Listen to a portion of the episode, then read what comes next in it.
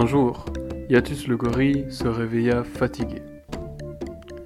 Étant fatigué et intelligent, il choisit de décomposer sa problématique pour identifier des solutions afin d'améliorer sa situation. À cet effet, il constata qu'il était fatigué car il travaillait trop.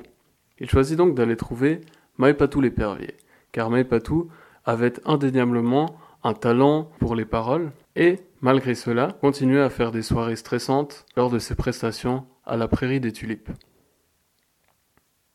Il alla donc le voir et lui dit Oh Maipatou, bonjour. J'ai entamé une grande réflexion sur le travail et j'ai constaté que, parmi les animaux de la savane, vous faites partie de ceux qui ont un grand talent, mais qui, malgré ce grand talent, continuent à exercer une activité professionnelle très stressante. Je viens donc vous demander, Maïpatou, comment cela se fait que, malgré votre grande intelligence, vous continuez à faire ce travail stressant? Vous pourriez également exploiter votre talent pour l'expression publique, par exemple, vous pourriez par exemple être le chargé de la communication entre Gainde et les animaux de la savane, Comment se fait-il que vous continuez à faire des joutes verbales pour gagner votre vie alors que vous pourriez avoir une activité plus facile pour vous? Alors Maëpatou lui dit Eh bien Yatus, je pense que tu attaques le problème avec un petit peu trop d'empressement.